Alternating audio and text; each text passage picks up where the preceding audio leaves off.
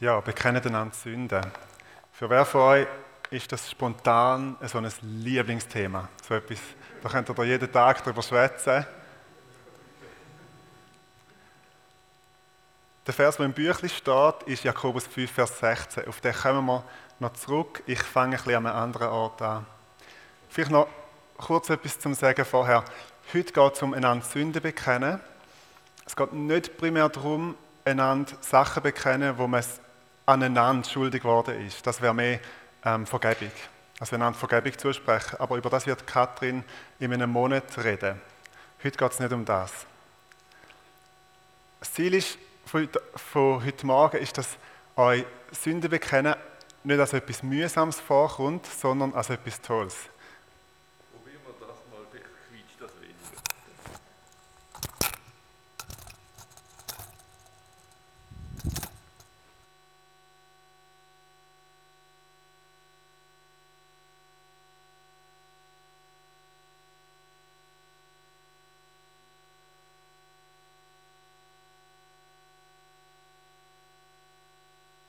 So?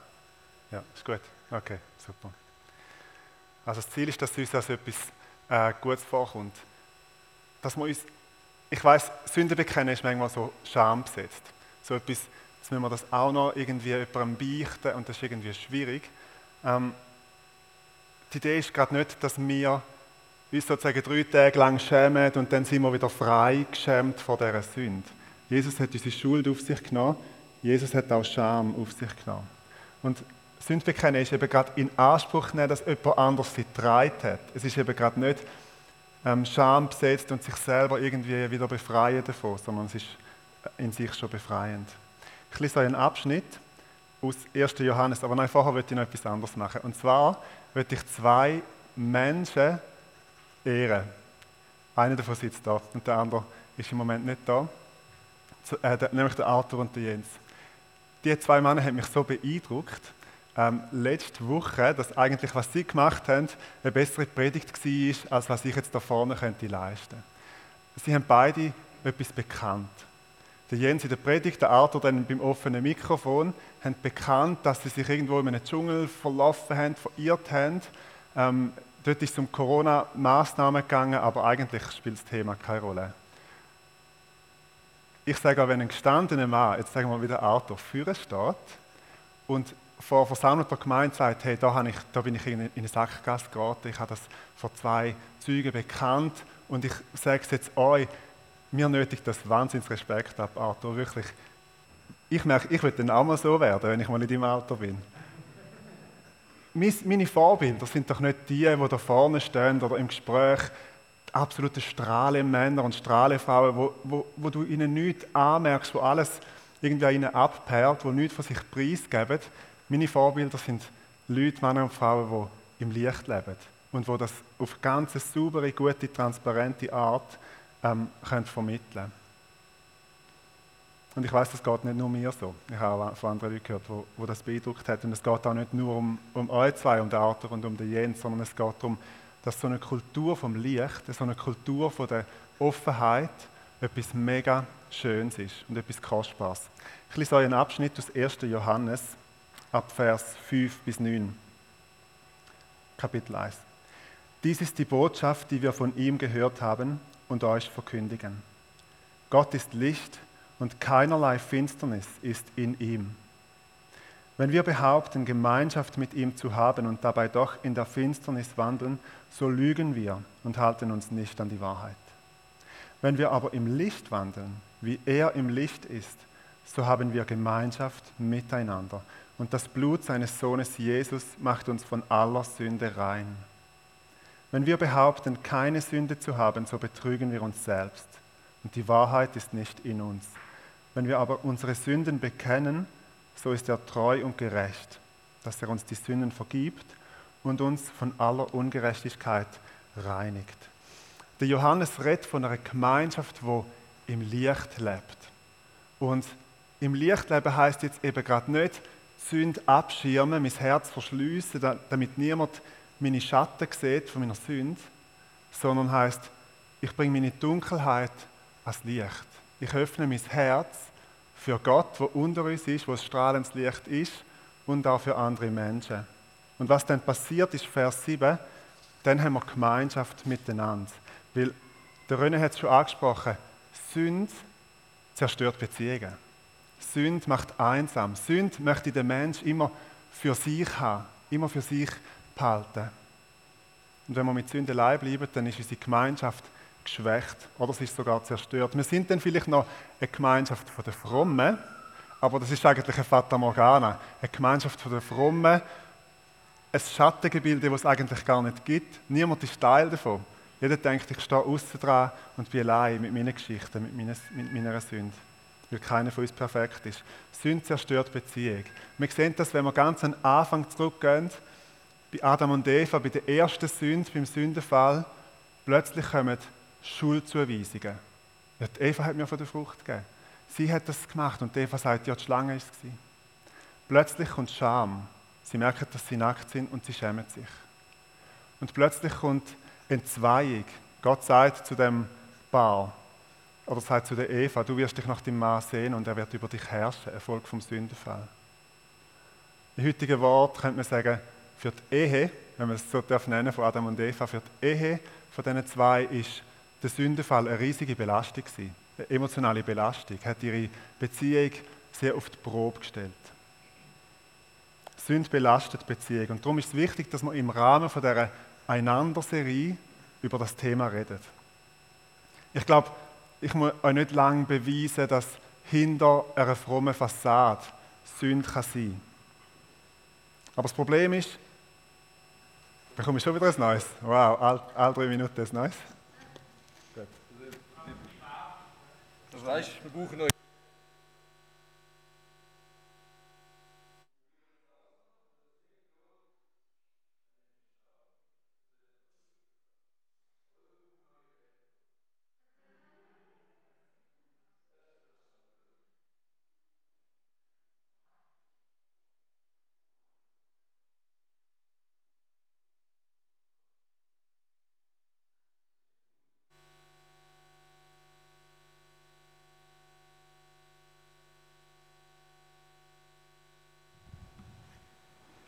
Eins, zwei, Test. Ja, merci vielmals. Super.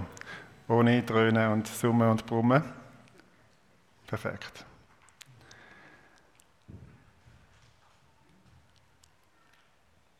Das Problem ist eine Kultur, die schwach ist und die Sünde nicht zulässt. Eben eine Gemeinschaft der Frommen, wo aber niemand Teil davon ist. Eine Gemeinschaft der Frommen, wo schlussendlich jeder einsam bleibt. Das Thema von heute ist Bekennen einander Sünde und ein starkes Gegenmittel gegen die Vereinsamung, gegen die Vereinzelung ist Sündenbekenntnis. Vers 9 in dem äh, Vers, den ich vorgelesen habe, heißt, wenn wir unsere Sünden bekennen. Das ist zuerst mal das persönliche Gespräch mit Gott. Das ist ich und Gott. Ich bekenne Gott meine Sachen. Aber es ist eben ein Wir, wenn wir unsere Sünden bekennen. Oder wie es im Jakobus 5 heißt, bekennet einander Sünden. Also da ist Gemeinschaft mit drin.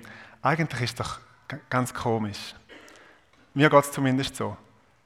Meine Sünden Gott bekennen ist viel einfacher als mein Mitmensch. Aber denken wir das mal durch. Gott ist heilig. Gott kennt Sünde nicht aus persönlicher Erfahrung. Sünde kann nicht bestehen in der Gegenwart Gottes. Aber ihm haben wir es so schnell gesagt. Und so einfach.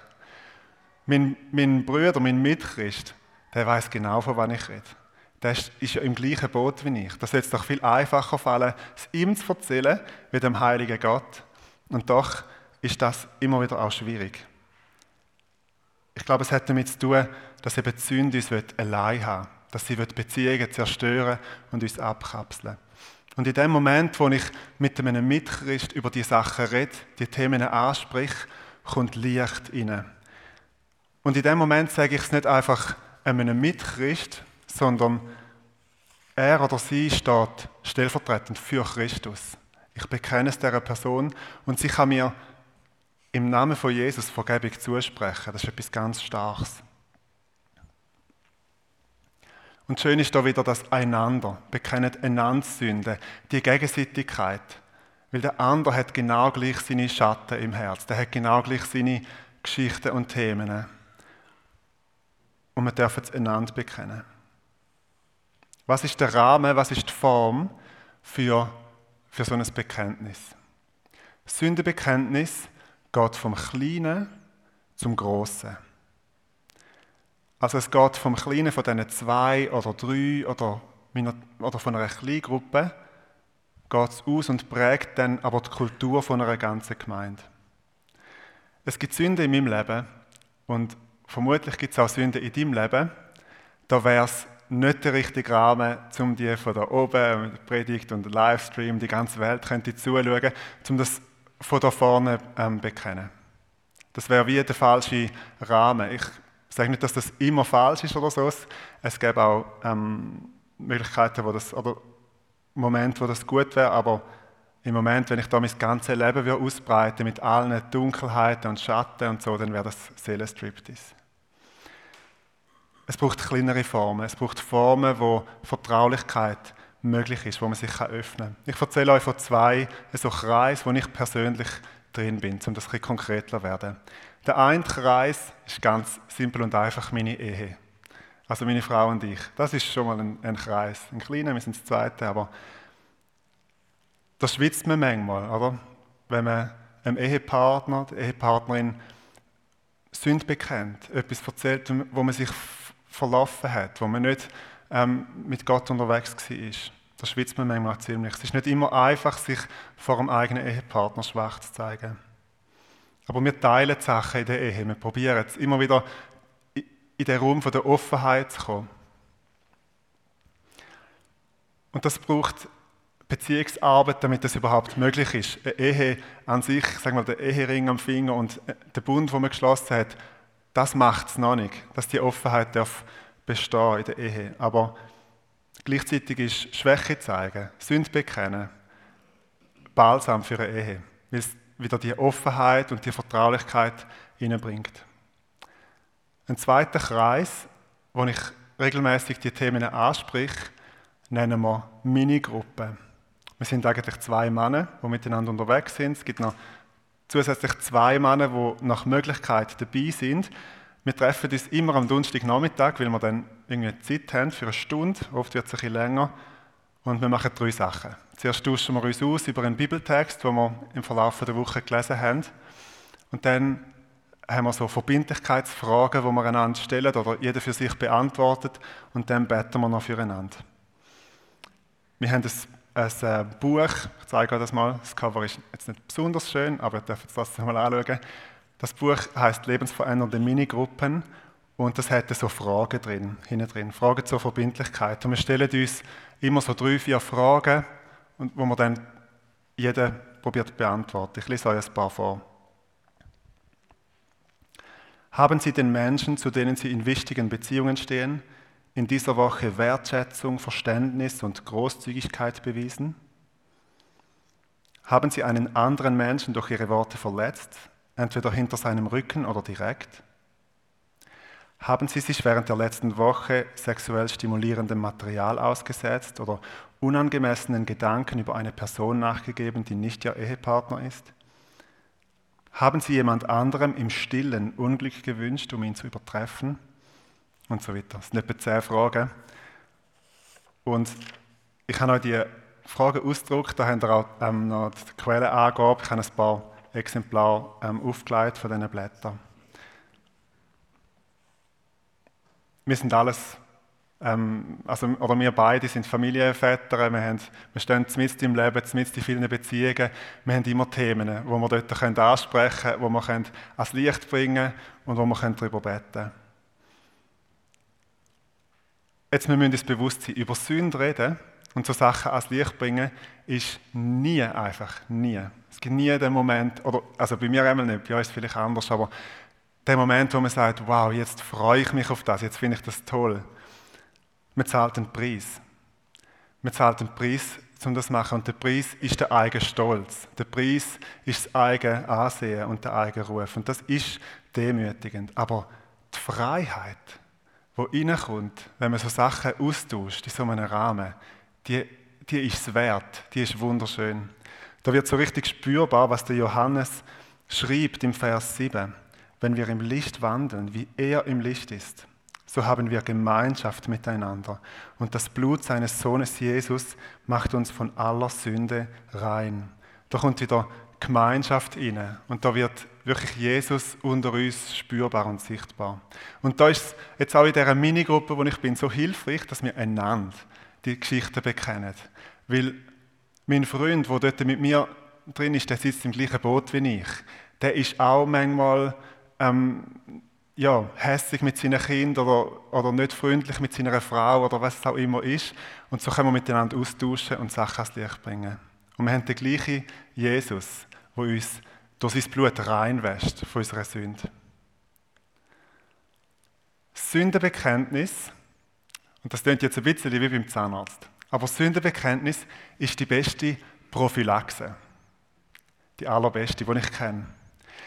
Wenn ich weiß, dass ich mit diesen Sachen, mit diesen Sünden nachher zu meiner Frau gehe, nachher zu, mein, zu meinem Freund gehe oder zu meinen Freunden, wo wir uns jede Woche treffen,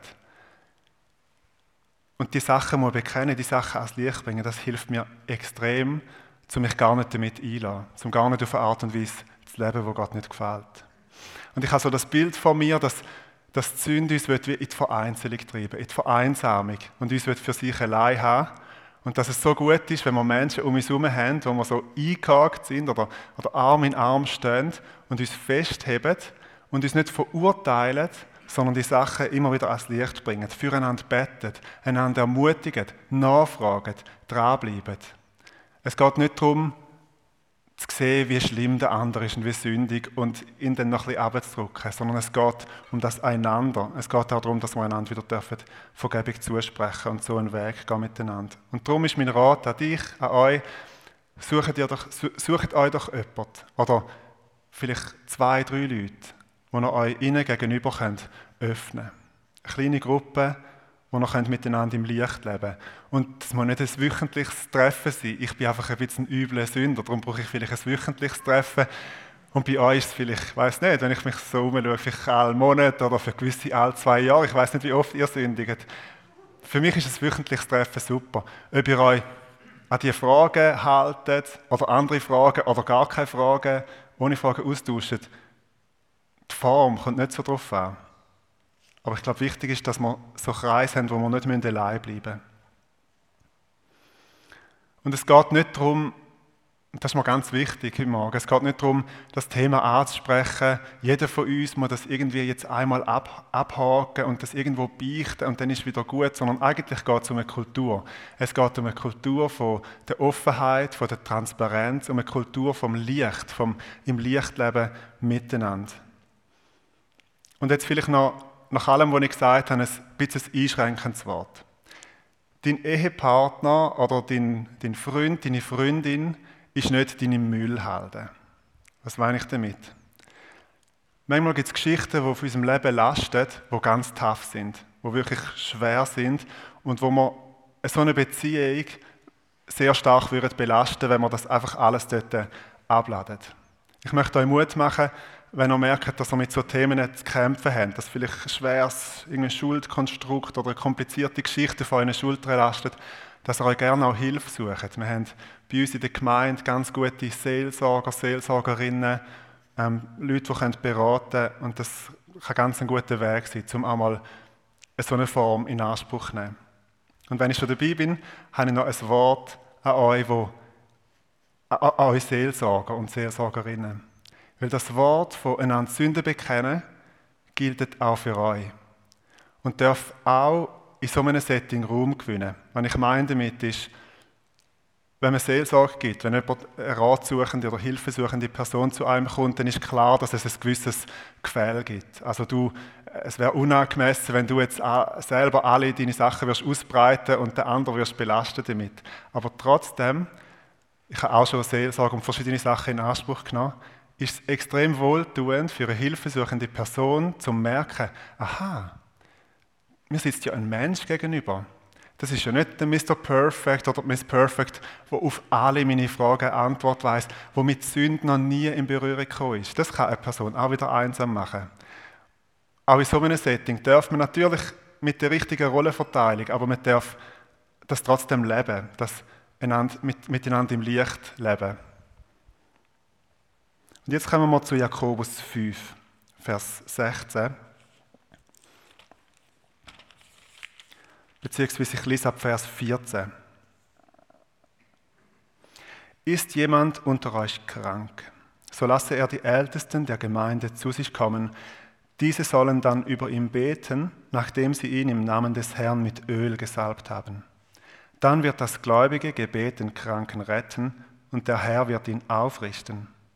Und wenn er Sünden begangen hat, wird ihm Vergebung zuteil werden. Bekennt also einander die Sünden und betet füreinander, damit ihr Heilung erlangt. Das Gebet eines Gerechten besitzt eine große Kraft, wenn es ernstlich ist. Ist interessant, Sündebekenntnis steht in dem Vers im Zusammenhang mit Heiligsgebet. Also man soll zu den Ältesten gehen, man soll sich lassen mit Öl, man soll für sich beten lassen, man soll Sünden bekennen, einander Sünden bekennen und man soll füreinander beten und man wird Heilig erlangen. Jetzt ist mir ganz wichtig, um an diesem Punkt festzuhalten, Sünde hat nicht immer mit Krankheit zu tun und Krankheit nicht immer mit Sünde. Also es gibt Menschen, die krank sind und die leiden, wo Sünde überhaupt nicht ausschlaggebend war drin. Und wir tun diesen Leuten überhaupt keinen Gefallen, äh, um ihnen zu sagen, ja, du bist ein schlimmer Sünder und darum ist all das auf dich gekommen. Ich meine, wir haben das Buch Hiob, wo genau das der Punkt ist. Dass es eben nicht das war, was die Freunde ihm da probiert haben auszubreiten und zu erklären. Also wir machen uns da keinen Gefallen damit, wenn wir das immer gleichsetzen. Und trotzdem sagt der Vers auch, es kann einen Zusammenhang geben. Und wenn wir uns das mal überlegen, Schuld ist ja eine Last, die uns auf den Schultern liegt, die uns abdrücken kann, bis hin in die körperliche Dimension hinein. Der David, und wir lesen den Psalm nachher gemeinsam, der David schreibt im Psalm 32, solange ich meine Schuld verschwieg, wurde ich von Krankheit zerfressen. Den ganzen Tag habe ich nur gestöhnt. Tag und Nacht lastete deine Hand auf mir. Da verging mir aller Lebensmut. Ich verlor jede Kraft, wie unter stechender Sonnenglut. Dann endlich bekannte ich dir meine Sünde, meine Schuld verschwieg ich nicht länger vor dir. Ich sagte, ich will dem Herrn alle meine Vergehen bekennen, und du, ja du, befreitest mich von der Last meiner Sünde. Ich finde den Fokus so etwas Schönes. Sündenbekenntnis ist nicht die mühsam, peinliche Geschichte, die wir jetzt auch noch machen müssen und uns irgendwie unseren Weg in dieser Scham bahnen, sondern es ist etwas Heilsames. Da kommt ein Durchbruch rein, da kommt eine Freiheit rein, bis hin in die körperliche Dimension darf das gehen. Da kommt Heilung, Befreiung von einer Last. Jesus hat deine Schuld getragen, du musst sie nicht selber tragen. Vielleicht ist das eine Inspiration für unser nächstes Heilungsgebet oder für wenn du mal für jemanden betest, wo, wo leidet. Eben nicht zum Druck machen, bekenne jetzt deine Sünden, ähm, du hast sicher noch irgendetwas Schlimmes, sondern einfach zum de facto auch mit reinnehmen. In einer ganz natürlichen Offenheit kommen bekennen noch Sachen. Wo gibt es noch Sachen, die eine Last sind? Wo gibt es noch Sachen, wo man frei werden darf? Und dann nicht beim Problem verweilen, sondern bei der Lösung, wo Jesus selber ist, beim Kreuz. Der Vers sagt etwas von der Kultur, wo wir, wo wir haben wo wir leben wollen, auch in der FG. Die FG soll ein heilsamer Lebensraum sein. Ein Ort, wo Menschen dürfen offen umgehen mit Sünde, wo sie sich dürfen beim Kreuz abladen und frei werden. Wir wollen eine Gemeinschaft sein, die von ganzem Herzen glaubt, dass das größte Problem der Menschen, nämlich das Problem der Schuld, ein für alle Mal gelöst ist, dass wir Zugang haben zum Kreuz, auch gemeinsam. Wir wollen ein Ort sein, wo Menschen vielleicht belastet kommen und entlastet gehen, befreit gehen, aufgerichtet und gestärkt. Und eben nicht eine sogenannte Gemeinschaft der Frommen, ein Fassadendorf, wo weder die Menschen noch Gott allzu ernst werden nehmen. Im apostolischen Glaubensbekenntnis, und das finde ich sehr bezeichnend, heißt ich glaube an die Gemeinschaft der Heiligen. Und in den nächsten Zielen heißt es, und an die Vergebung der Sünden. Die Gemeinschaft der Heiligen lebt aus der Vergebung der Sünden. Anders ist es gar nicht möglich. Und wenn wir im Licht leben, so wie er im Licht ist, dann haben wir Gemeinschaft miteinander. Dann sind wir nicht mehr allein. Und das Blut von Jesus reinigt uns von aller Sünde. Wir werden zum Abschluss jetzt den gesamten Psalm 32 miteinander lesen. Wir da gerne auch ihr im Livestream, wo dabei sind. Weil der Psalm macht ganz einen schönen Bogen.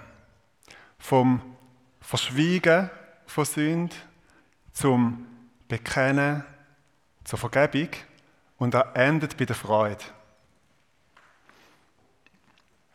In dem Psalm gibt es immer wieder mal ein Seela. Seela heißt äh, ein Zwischenspiel oder ein Ruhepunkt. Erinnert uns daran, dass dass Psalmen ja eigentlich Lieder sind, wo man eigentlich äh, können singen können. Wir werden es jetzt heute Morgen nicht zusammen singen, wir werden es zusammen lesen. Aber wir werden es so machen, dass äh, Anja wird äh, so hinterlegen mit Musik und immer dann, wenn eine Seele kommt, ihr seht das auch dann vorne, dann gibt es einfach einen Moment, wo Tanja spielt und wo wir das können vertiefen können und dann gehen wir weiter und dann kommt wieder eine Seele und dann lesen wir weiter und dann ähm, steigen wir dann nachher nahtlos in Lobpreis ein. Ich möchte euch einladen, dass ihr aufsteht. Wer im Livestream dabei ist, darf gerne auch aufstehen. Ich lese jeweils das Gradgedruckte und ihr dürft gemeinsam das Kursivdruckte und Eingerückte lesen. Und immer beim, beim Seelen machen wir eine Pause und ich steige dann wieder, wieder ein.